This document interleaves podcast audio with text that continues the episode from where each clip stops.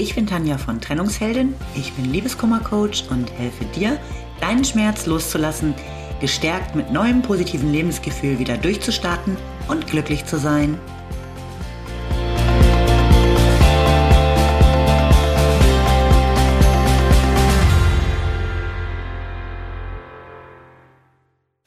Hallo, schön, dass du wieder da bist. Mein Thema heute sind die unterschiedlichen Trennungsphasen. Ich höre immer wieder, dass viele Frauen das Gefühl haben, dass der Schmerz immer mal wieder größer wird statt kleiner. Und das sorgt für Verunsicherung, weil man den Liebeskummer ja am liebsten so schnell wie möglich hinter sich bringen möchte. Man hatte doch eigentlich das Gefühl, schon auf einem guten Weg zu sein. Und dann kommt plötzlich wieder so eine richtige Keule und das Elend ist gefühlt schlimmer als am Anfang. Wenn es dir vielleicht auch gerade so geht, dann kann ich dich beruhigen. Das ist völlig normal. Liebeskummer besteht aus unterschiedlichen Phasen. Und da kann natürlich immer mal wieder so ein Einbruch kommen, auch wenn du dich ansonsten schon etwas besser gefühlt hast. Das bedeutet ganz sicher nicht, dass der ganz akute Herzschmerz bei dir nun viel länger dauern wird. Schauen wir uns die Phasen noch mal genauer an. Zuerst kommt der Schock. Wenn dein Partner die Worte es ist aus ausgesprochen hat, dann bist du oft erstmal gar nicht fähig, wirklich was zu fühlen. Du realisierst zuerst gar nicht, was diese Worte letztendlich bedeuten. Ähm, es fühlt sich an wie ein Schlag in die Magengrube und versetzt dich zumindest für kurze Zeit in so eine Art Schockstarre. Dann folgt die Verleugnung so richtig warm willst du nicht, dass die Beziehung jetzt wirklich vorbei ist. Und insgeheim hast du die Hoffnung, dass der Partner das alles gar nicht so ernst gemeint hat. Du möchtest glauben, dass er bald wieder zur Vernunft kommt und die ganze Sache sich als kurze Krise herausstellt. Meist bringst du es auch eher nicht über dich, in dieser Phase ähm, über ihn als deinen Ex zu sprechen. Ähm, du bist in einem Ausnahmezustand und kannst meist nicht so richtig zur Ruhe kommen. Aber das wirkliche Beziehungsende ist noch nicht in deinem Kopf angekommen. Vielleicht versuchst du auch immer wieder ihm zu schreiben oder mit ihm zu sprechen, damit alles wieder in Ordnung kommt. Die wirklichen Trennungsschmerzen werden in diesem Zustand tatsächlich recht oft verdrängt, weil du eben insgeheim noch die große Hoffnung hast, dass er zurückkommt und alles wieder in Butter ist. So langsam fängst du dann an zu realisieren, dass dein Partner sich tatsächlich getrennt hat. Und jetzt folgt die Wut. Auf ihn, auf dich, auf das Leben, auf alles. Die Gefühle, die sich in den ersten beiden Phasen angestaut haben, brechen jetzt mal so komplett raus. Eine nicht ganz ungefährliche Phase übrigens, denn Wut und Hass sorgen gern mal dafür, dass wir Dinge tun oder sagen, die wir auf jeden Fall bereuen. Besser ist es hier, die unglaubliche Energie, die mit Wut einhergeht, umzuwandeln. Das geht beispielsweise mit Sport. Etwas Gutes hat diese Phase auf jeden Fall, denn sie bedeutet, du fängst tatsächlich an mit der Verarbeitung der Trennung. Du solltest nur so ein bisschen aufpassen, dass du die Wut nicht ewig festhältst und sie zu so einem Dauergroll wird. Der ist nämlich ziemlich giftig für dich. Hör dir dazu doch nochmal meine Podcast-Folge zum Thema Groll loslassen an. Wenn die Wut dann wieder abebbt, kommt plötzlich die Hoffnung wieder zum Vorschein. Fast so wie in der Phase der Verleugnung.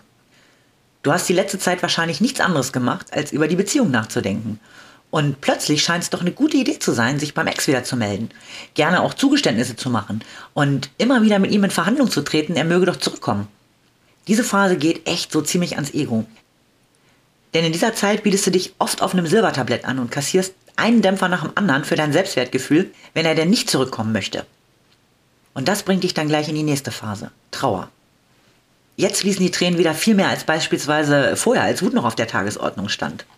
Das dominierende Gefühl ist Traurigkeit. Ein Abschiedsschmerz. Du realisierst, dass eure gemeinsame Zeit wirklich vorbei ist.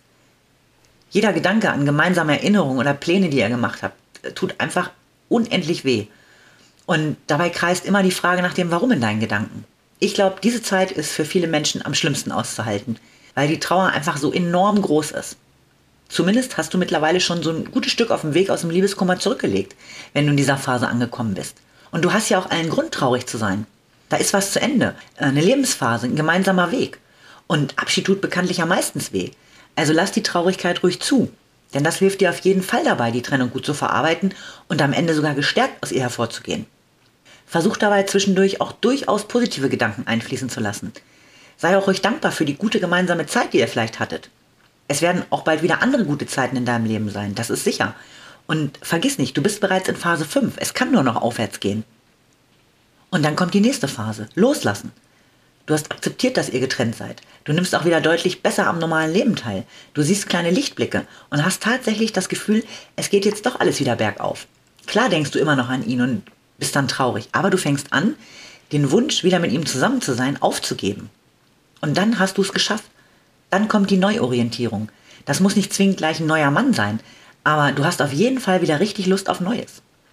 Die Phasen laufen nicht immer komplett sauber hintereinander ab und manchmal wechseln sich auch wieder so ein bisschen ab. Aber wenn du nicht mit aller Gewalt an deinem Schmerz oder an deiner Wut festhalten willst, dann ist das so in etwa der ganz natürliche Lebenszyklus von Liebeskummer. Und das ist eine Zeit voller Aufs und Abs. Aber am Ende gibt es nur noch ein Auf. Auch wenn du das im Moment vielleicht gar nicht vorstellen kannst, weil du noch ganz am Anfang stehst. Und mach dir auch keine Sorgen, dass irgendwas mit dir nicht stimmt und du womöglich jetzt für immer so leiden wirst, nur weil es zwischendurch immer wieder Einbrüche gibt. Auch du wirst wieder glücklich sein können. Und wenn du glaubst, alleine schaffst du es nicht durch diese ganzen Phasen, dann melde dich gern bei mir. Ich wünsche dir alles Liebe. Bis zum nächsten Mal. Lieben Dank fürs Zuhören. Du findest mich auch bei Instagram und Facebook oder auf meiner Website unter www.trennungsheldin.net. Alle Infos dazu findest du in den Show Notes.